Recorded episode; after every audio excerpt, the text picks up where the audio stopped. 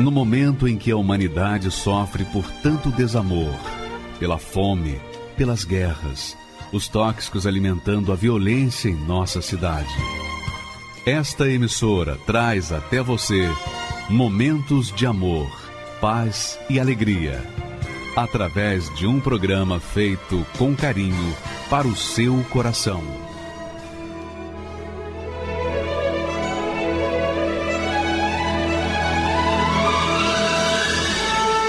E agora, com você, a Palavra Amiga do Bispo Macedo.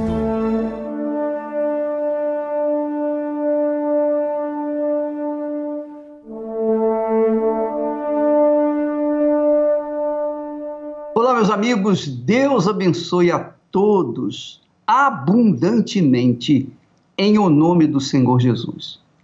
Essa é a vontade de Deus para a sua vida. Deus quer abençoar você abundantemente. Uma pessoa perguntou para mim: Olha, bispo, por que, que Deus não mata o diabo? Deus não mata o diabo pelo seguinte fato: Deus é eterno. E porque Ele é eterno, tudo que Ele faz é por toda e para toda a eternidade. Então ele não mata o diabo, porque o diabo não pode ser morto. Ele vai viver a eternidade no lago de fogo e enxofre. Assim também é a alma humana. Deus, quando criou o ser humano, não foi para viver 70, 90, 100, 110 anos, não. Deus criou o ser humano para viver por toda a eternidade. E vai viver. A alma humana vai viver ou vive por toda a eternidade. Mas da mesma forma como o espírito do inferno, do espírito do diabo, vive por toda a eternidade, mas é a pessoa que escolhe onde viver, assim também a alma humana. Quando a pessoa escolhe viver com Deus, ela vai viver por toda a eternidade com Deus. Quando ela rejeita, recusa o Senhor Jesus Cristo como Senhor na sua vida, então ela escolhe viver toda a sua eternidade junto com o diabo. Porque ninguém pode servir a dois senhores. Ou você serve a Deus ou você serve ao diabo. Essa é a realidade. Não tem um meio termo. Mas uma coisa é certa: todos os que vêm ao mundo viverão por toda a eternidade. Com Deus ou com o diabo, mas vão viver a eternidade. Não tenha dúvida disso. E por conta disso é que eu queria que você meditasse comigo neste salmo tão conhecido, tão pronunciado, tão é, repetido, mas pouco, pouco, muito pouco compreendido. É o Salmo 23. Olha só o que diz o rei Davi. Davi era um servo de Deus. Davi era um homem segundo o coração de Deus. Ele pecou, ele errou, mas se arrependeu. Ele se arrependeu e voltou ao primeiro amor. Embora tivesse que pagar pelo que ele fez. Mas ele morreu na fé. Então ele disse: O Senhor é o meu pastor.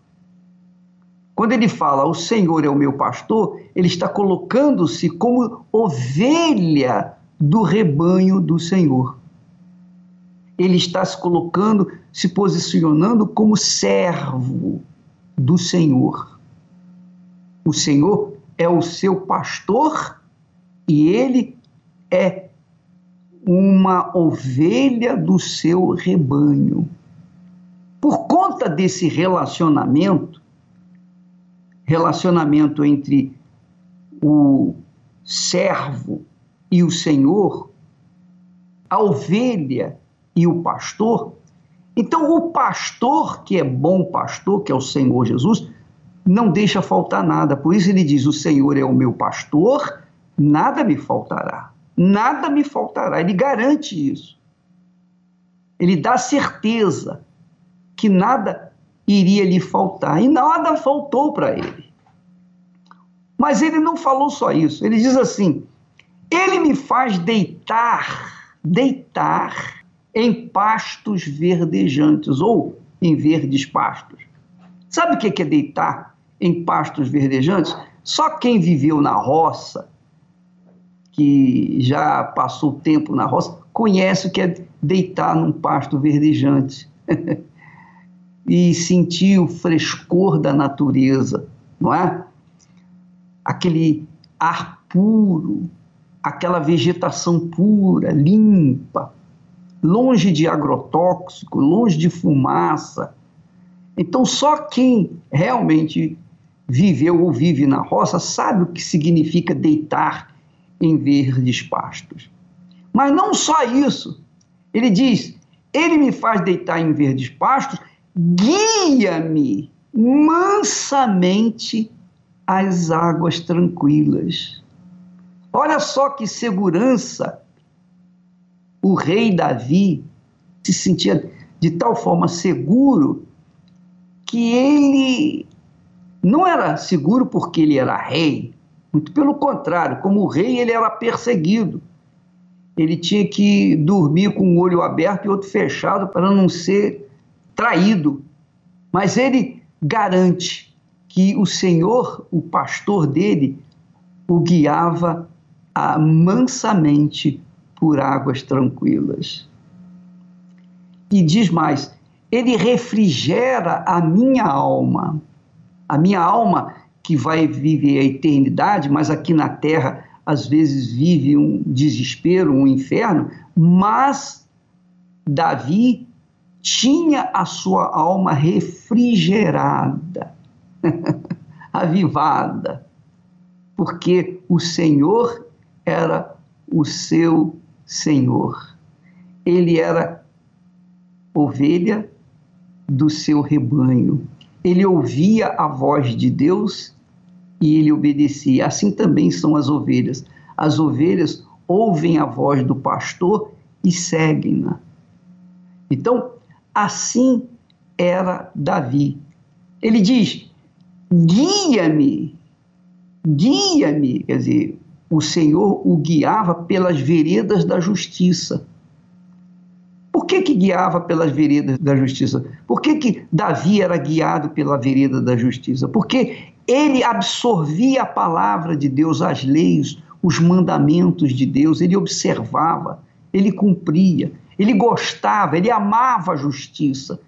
E quem ama a justiça ama a Deus. Quem ama a injustiça, quem ama a injustiça ama o diabo e, obviamente, vai colher o fruto desse amor à injustiça.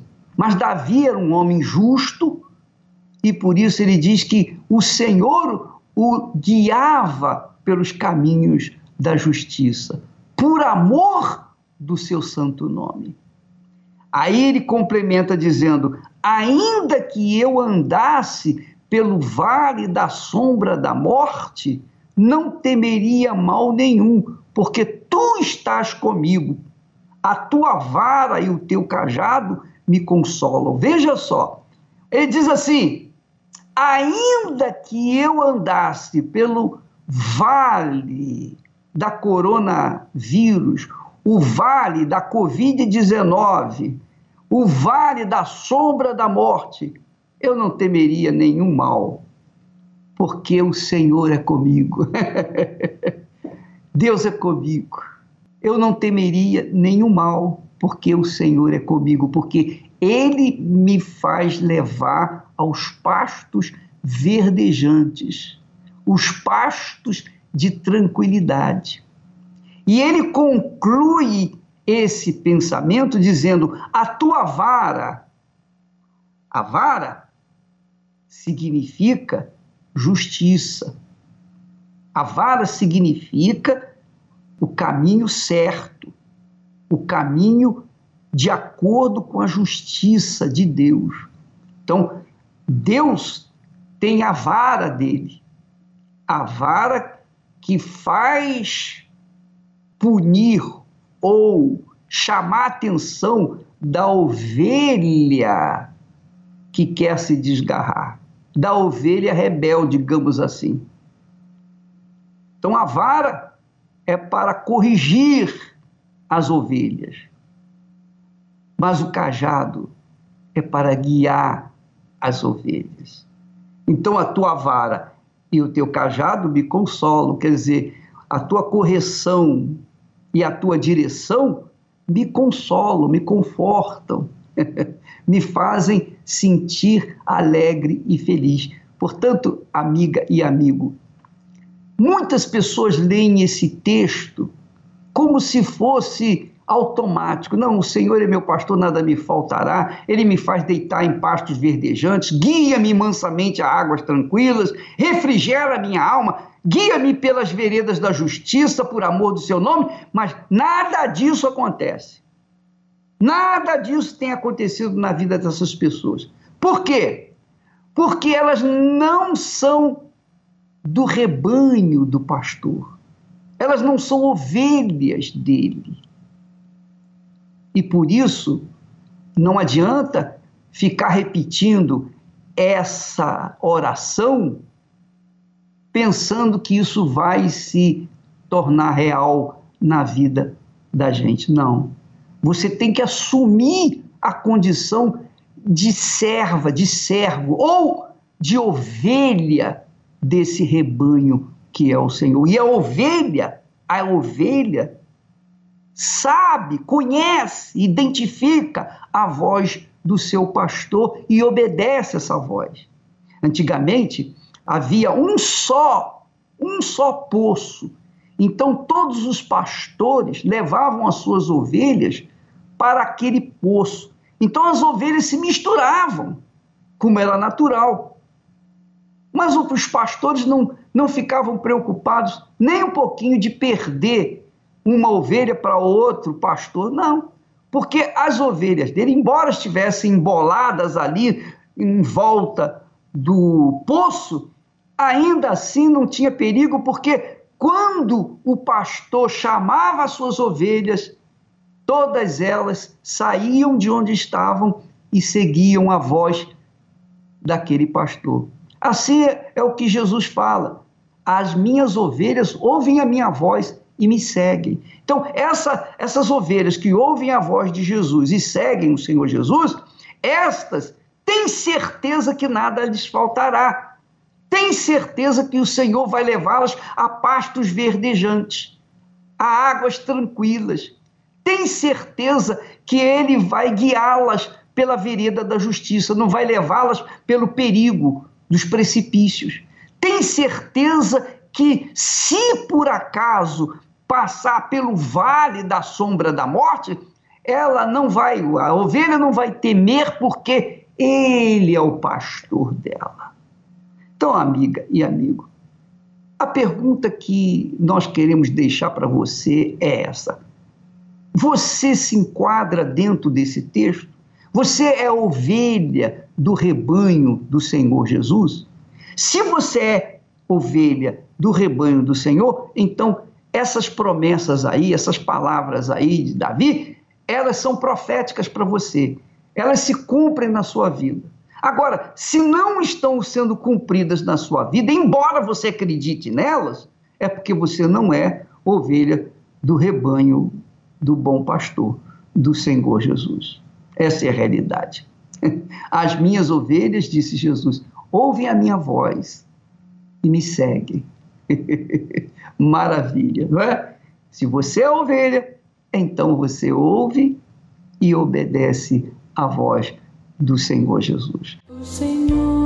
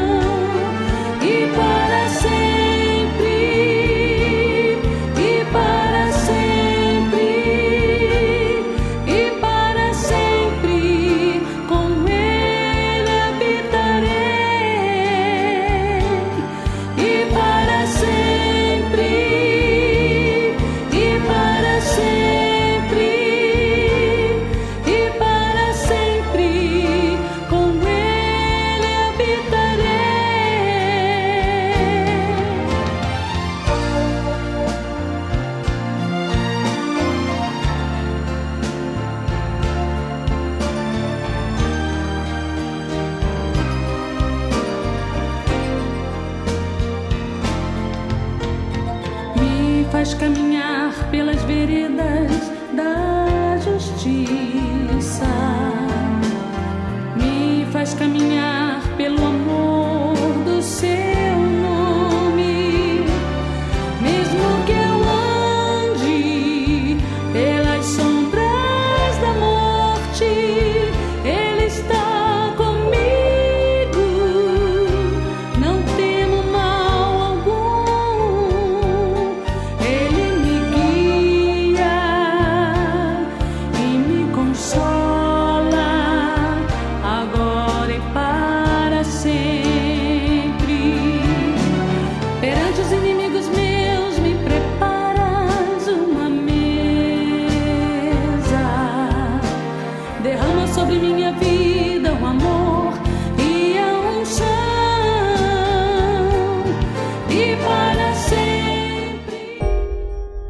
você ganhasse 525.600, o que você faria com tudo isso?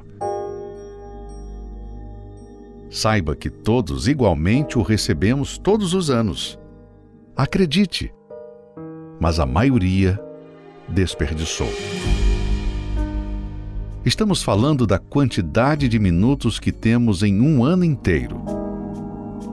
O problema não é aquilo que você ainda não possui, mas aquilo que você já tem e não sabe aproveitar.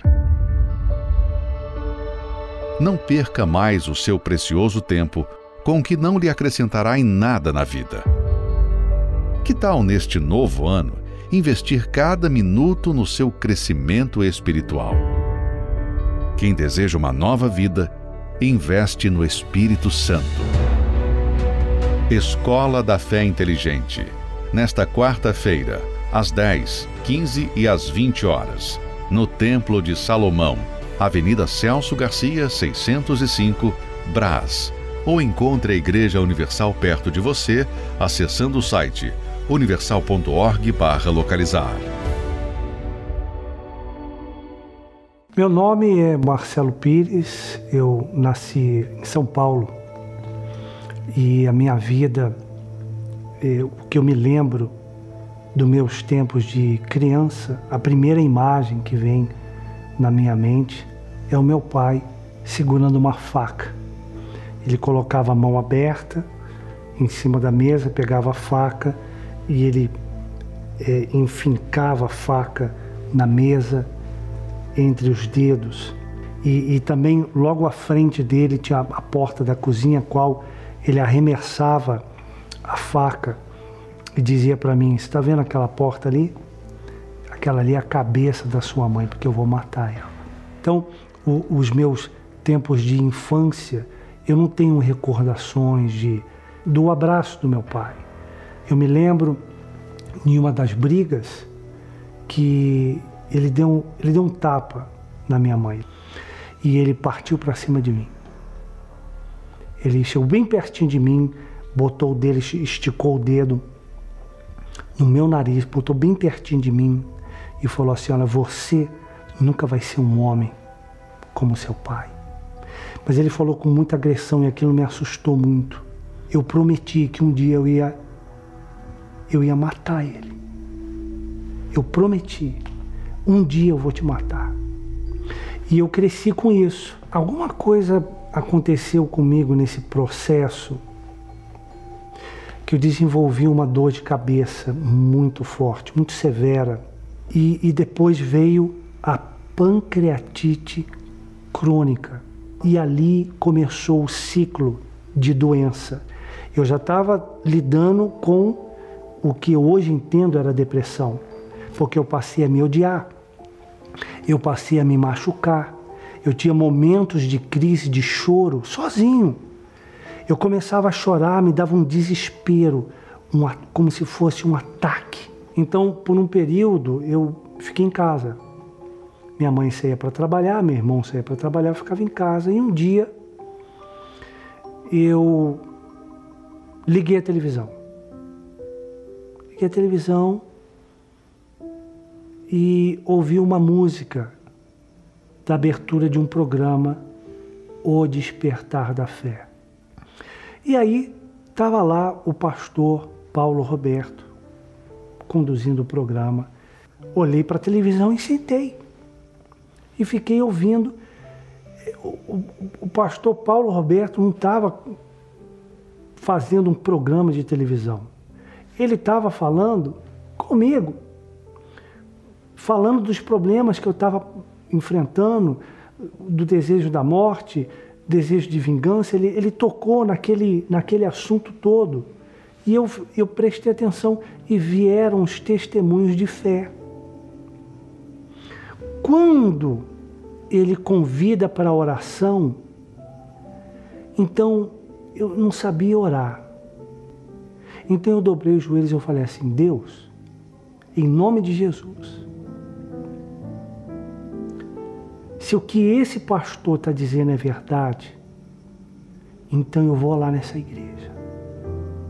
Eu vou, eu vou ser curado, eu nunca mais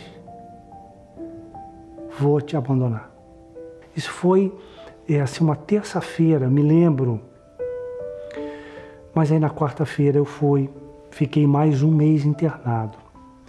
Bom, cumpriram-se as semanas dos exames médicos, eu saí do hospital. E o meu pai apareceu. E mais uma vez uma briga com a minha mãe. Você não faz nada pelos seus filhos e você não é um pai presente, aquela coisa toda. Então ele resolveu levar eu e meu irmão numa padaria de esquina na Rua dos Timbiras para gente comer. Eu comi espaguete com queijo, mussarela. Saímos e de repente eu estou andando e eu vejo a porta da igreja. Não vi o nome da igreja, mas eu vi uma placa despertar da fé. Meu coração bateu forte. É esse. É esse o lugar. Então chegamos em casa, não contei nada para ninguém no meu plano. Aí eu decidi ir na igreja pela primeira vez. Não contei para ninguém. Cheguei na igreja na quinta-feira, às duas horas da tarde, para participar da reunião das três horas. E o obreiro veio me atender. Então, eu, eu não consegui contar nada para ele. Eu só chorava muito. Eu só chorava, chorei, chorei, chorei. A única coisa que eu consegui contar para ele foi do problema que eu estava passando. E ele falou para mim: Olha, vem aqui. Ele pegou, me levou num quartinho da unção, ele pegou o óleo e pediu para me levantar minha camiseta, ele passou no meu estômago, orou por mim e disse: Marcelo, você está curado em nome de Jesus. E eu criei, porque já em casa eu já tinha determinado. Então aquilo veio como uma, sabe, uma concordância, aquilo ligou.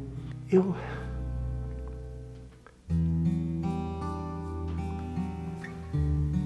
Eu me emociono porque eu saí da igreja feliz. Eu estava muito feliz feliz, estava feliz. Daquele dia eu nunca mais tive dor de cabeça, eu nunca mais tive dor no estômago, eu nunca mais tive dor nenhuma. E eu então, eu decidi, eu tinha lido na Bíblia sobre o batismo nas águas. E eu fui até o pastor, falei, pastor, eu queria me batizar. Falei, não, tá bom, nós vamos te batizar. Não dá para me batizar agora, não. E, e, uma coisa que eu, eu decidi, eu ficava olhando para os obreiros, eles orando e tal. Eu disse para mim, poxa, um dia eu vou ser obreiro. E, e aí o que aconteceu? Eu tinha o um objetivo, que eu tinha estudado mecânica de automóveis, eu, eu comecei a trabalhar com mecânica de automóveis. E eu fiquei focado. Então, eu comecei aí a me dedicar muito ao trabalho. O meu trabalho era o meu Deus. Até que um dia, então, é, eu participando de uma reunião num sábado com o Bispo Macedo. aonde ele estava falando do Espírito Santo. E, e aquela, aquela reunião foi diferente do que eu estava acostumado a participar, porque o bispo deu uma mensagem e falava: busca, ora. Aí ele parava, depois de um certo tempo. Então eu, eu, eu não estava, eu não tinha o Espírito Santo ainda. Então eu, eu ficava reclamando: poxa, poxa, Senhor, eu quero receber o Espírito Santo. Tem gente recebendo e eu, eu não estou recebendo. Aí o Bispo Macedo parou: Amém. Amém, amém, amém, amém, amém. E ele disse assim: Sabe qual é o erro de vocês? Vocês estão pedindo o Espírito Santo pelo motivo errado. Faz assim, olha. Diz que você quer servir a Deus. Aí eu fechei os meus olhos.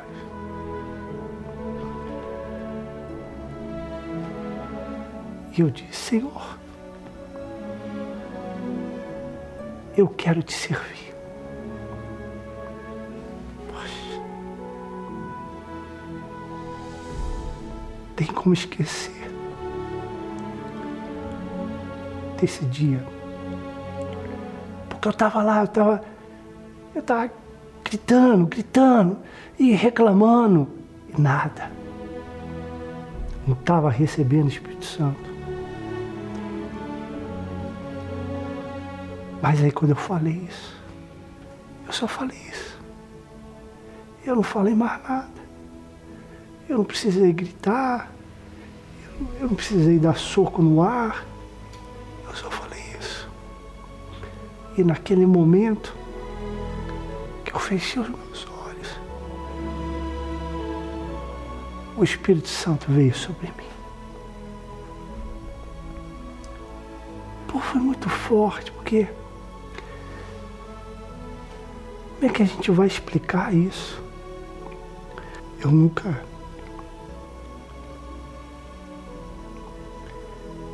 Eu nunca recebi um abraço.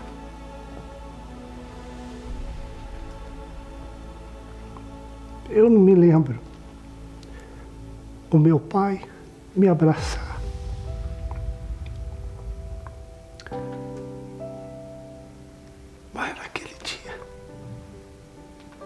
Aquele dia,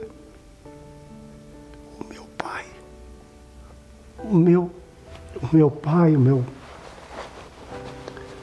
o meu verdadeiro pai me abraçou. É muito forte. Aquele dia,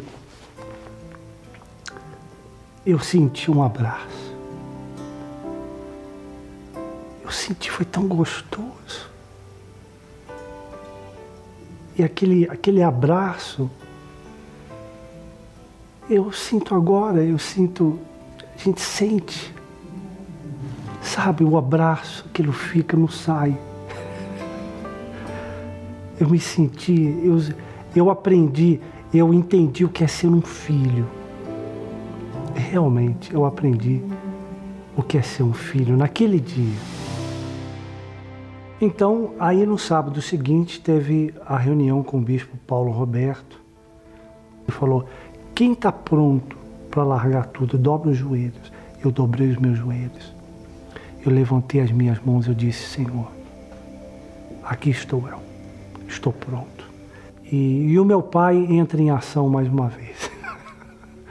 ele disse: Não, não esquenta a cabeça, não. Isso é fogo de palha.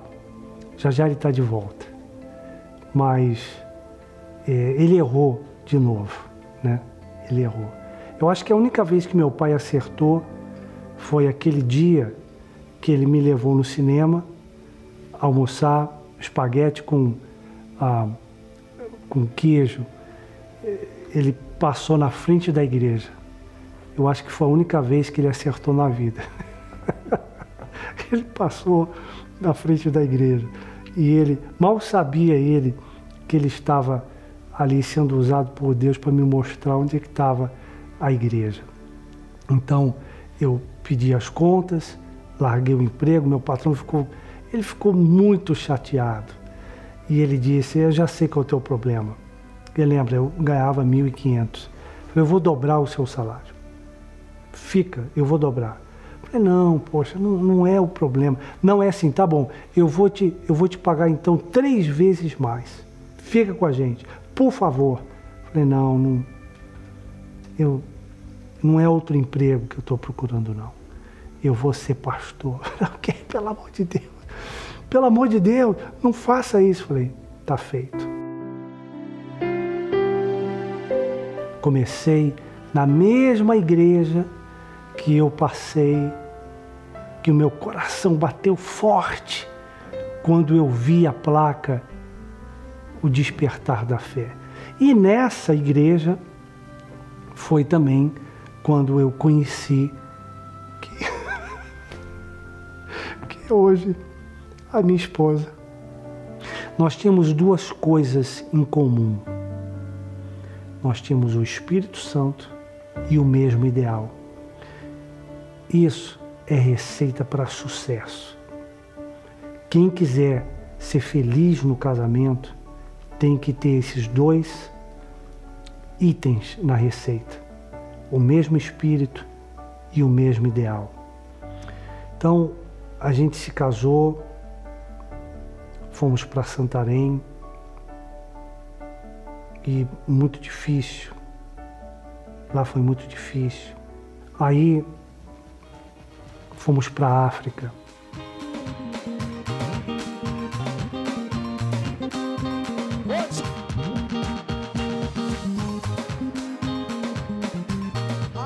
Um continente diferente, cultura diferente, tudo tudo diferente, a dificuldade para se comunicar. Ela já falava inglês, eu não.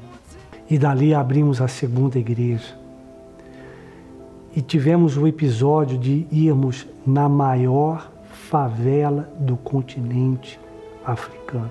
Aí vem o trabalho é, entre as tribos. Gizelá, Muzotinja e Piloiaco. Amém.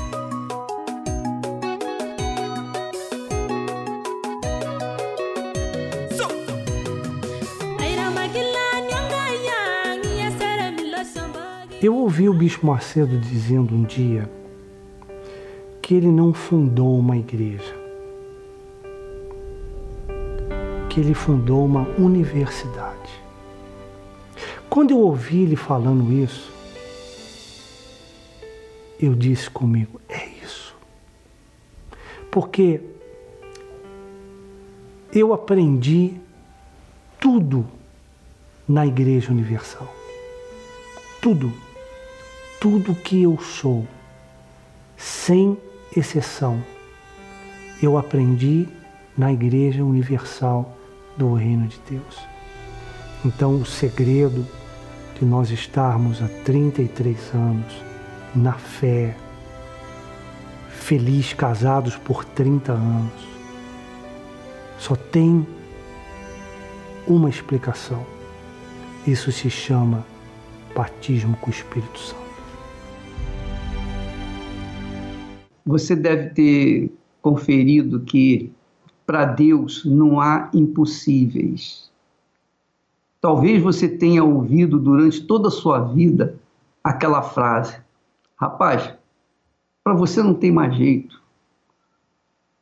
Talvez você tenha ouvido exatamente essas palavras da sua mãe, do seu pai, ou de um amigo, ou de um conhecido. Marcelo só se transformou num novo homem depois que recebeu um novo espírito, que é o Espírito Santo.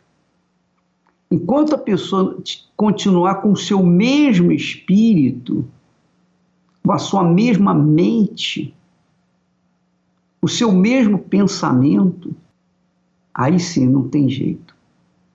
Mas quando ela coloca a sua mente, o seu intelecto, a sua razão, sua inteligência no altar de Deus, então Deus faz uma troca. Ele tira aqueles pensamentos fúteis, vãos e inúteis e coloca o pensamento dele, coloca a mente dele, coloca o espírito dele, e aí sim tornamos-nos uma nova criatura. Foi o que aconteceu com Marcelo. E veja que um detalhe importante que ele estava buscando o Espírito Santo, orando, pedindo, clamando, tinha tudo para receber o Espírito Santo. Não estava no pecado, estava vivendo uma vida correta, mas não recebia o Espírito Santo. Por quê? Porque ele pedia o Espírito Santo não para servir a Deus, mas para ter o Espírito Santo simplesmente. Então, quando ele aprendeu que deveria pedir a Deus o Espírito Santo para que pudesse servir a Deus, então o Espírito Santo veio.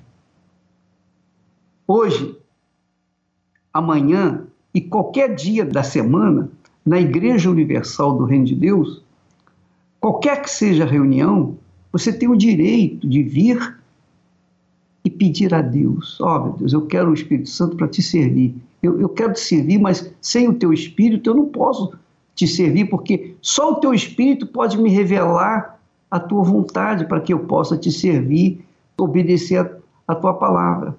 Se você quiser o Espírito Santo, venha com esse propósito. Ó oh, Deus, eu vou lá na tua casa buscar o teu Espírito, não para me servir, mas para servir a ti para servir a ti. Vamos ver agora um outro testemunho de uma arquiteta que também recebeu o Espírito de Deus e teve a sua vida transformada. Isso é importante você saber. Vamos assistir, por favor. Meu nome é Jaqueline Moraes, eu tenho 25 anos e eu sou arquiteta e urbanista. E eu sofria com o problema da baixa autoestima desde criança, desde a infância. Eu era muito triste, a minha autoestima era muito baixa, sempre foi. Eu nunca me achei capaz de nada. Eu não tinha sonho para o futuro. Eu sempre quis me formar em arquitetura desde criança, mas eu não pensava em ter sucesso porque eu não achava que isso era possível para mim. Eu tinha um vazio muito grande dentro de mim e isso foi só piorando com o passar dos anos, na adolescência. Quando eu fiz 15 anos, eu, eu era bem gordinha, fortinha. E eu comecei a associar isso, a minha imagem, com o vazio que eu tinha dentro de mim.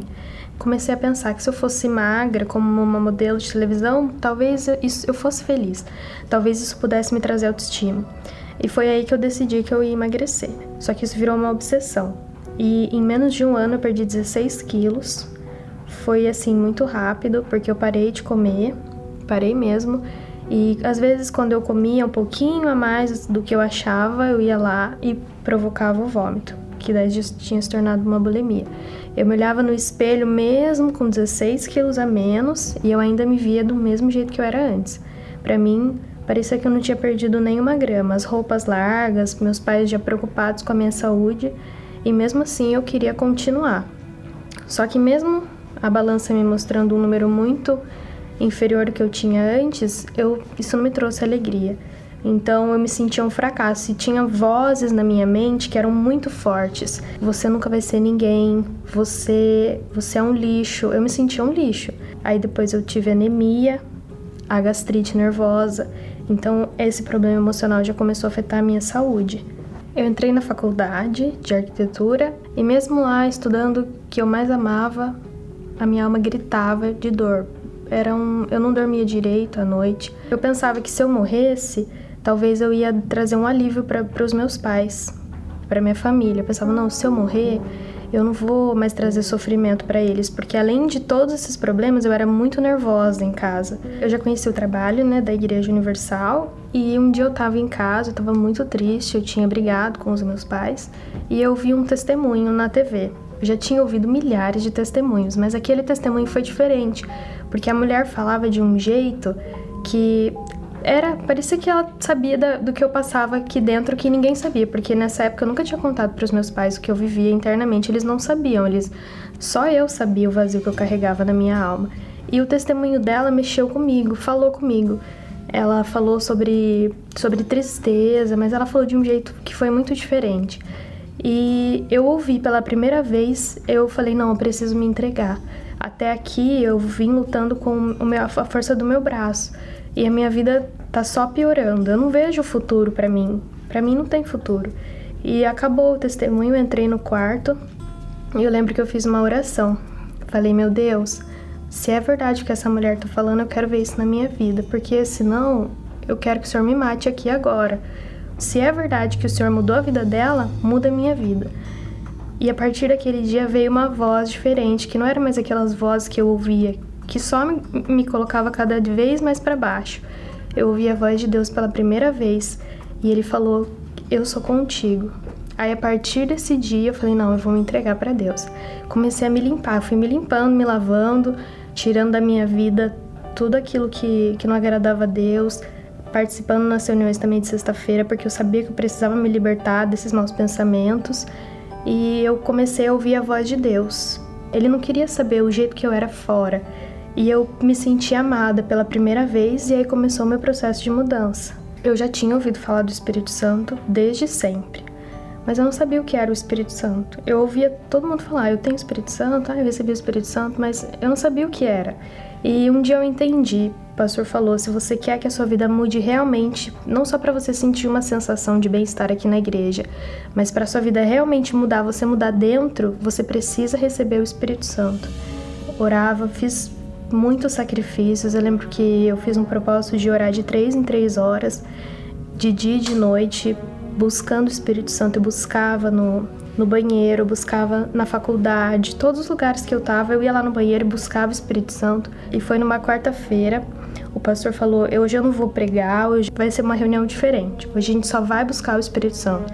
E foi uma reunião das 18 horas, uma quarta-feira. Eu lembro que eu tava com uma roupa da faculdade, de chinelo, mas eu falei: Não, eu não quero saber de nada hoje é o meu dia. E eu busquei, busquei, busquei com muita sede. Eu queria muito mudar de vida, eu queria muito receber o Espírito Santo.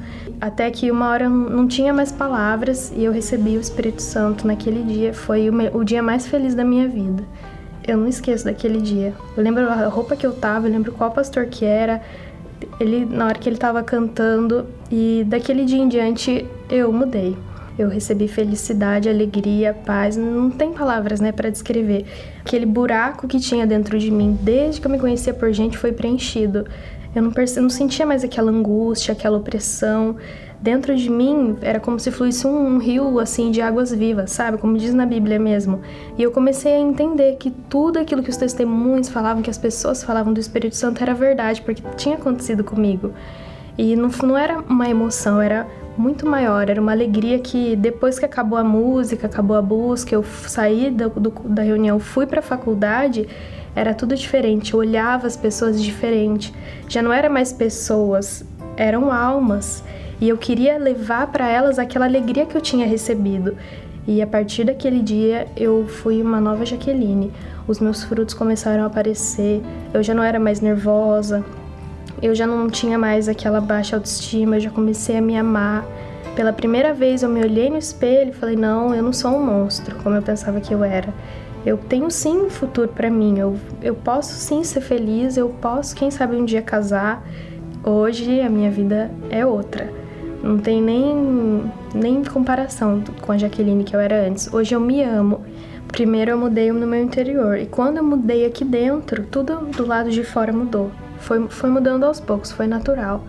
Uma coisa foi mudando, primeiro eu me formei em arquitetura, hoje eu sou arquiteto, tenho meu escritório. Eu que pensava que nunca ia ser amada, que eu nunca ia casar, que eu nunca ia ser feliz no amor, hoje eu sou feliz, realizada.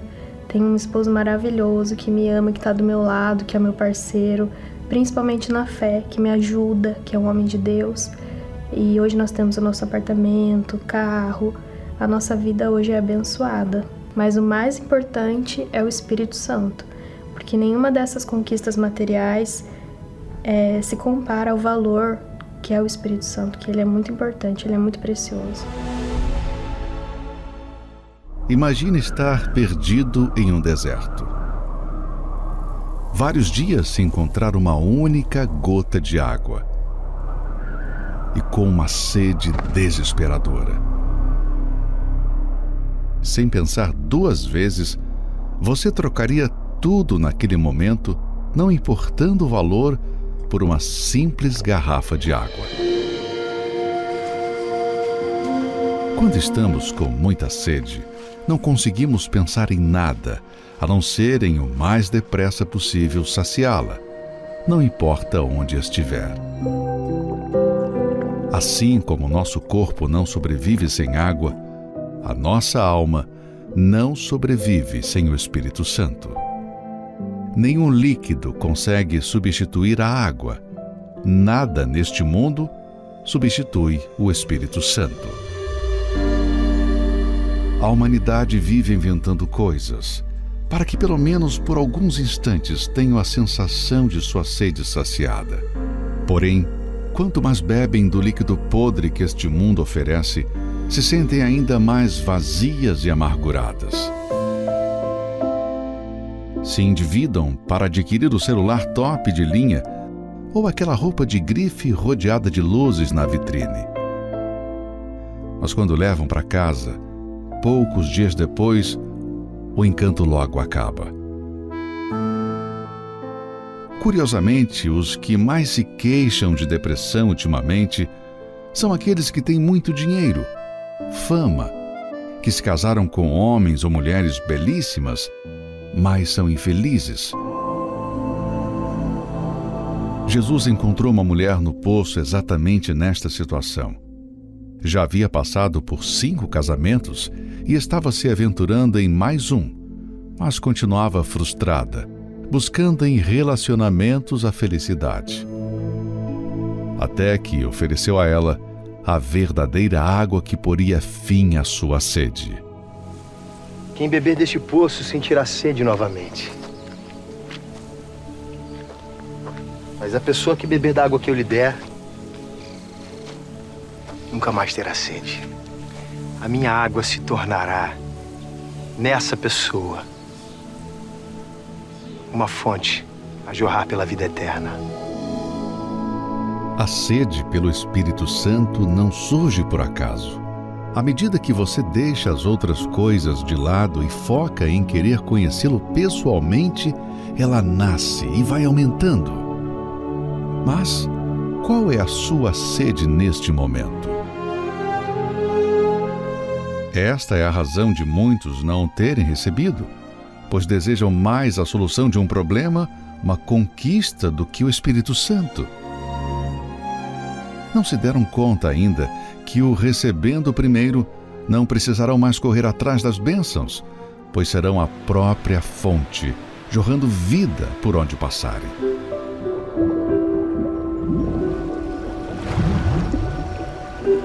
Imagine esse rio dentro de você 24 horas por dia. Assim é todo aquele que é nascido do Espírito. As pessoas que são batizadas com o Espírito Santo tornam-se uma fonte de alegria. Há um brilho nos seus olhos.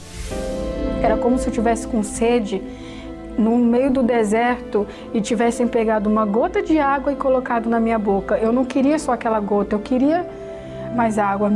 A minha alma, ela estava seca.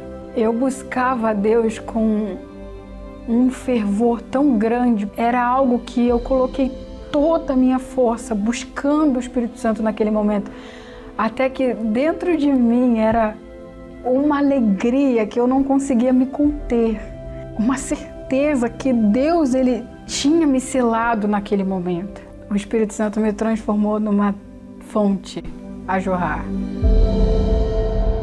Você tem sede? E aí? Que, que você decide da sua vida. Vamos falar com Deus agora. Ele vai te dar a direção. Se você crê, ele vai te dar a direção. Aproxime-se do seu televisor e vamos falar com ele junto comigo aqui em nome do Senhor Jesus Cristo. Elevo os meus olhos para os montes de onde me virá o socorro? O meu socorro vem do meu Senhor, que criou os céus e a terra. Não deixará que o teu pé vacile. O Senhor é quem te guarda.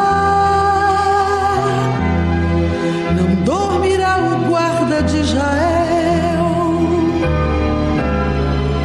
pois ele é o teu socorro.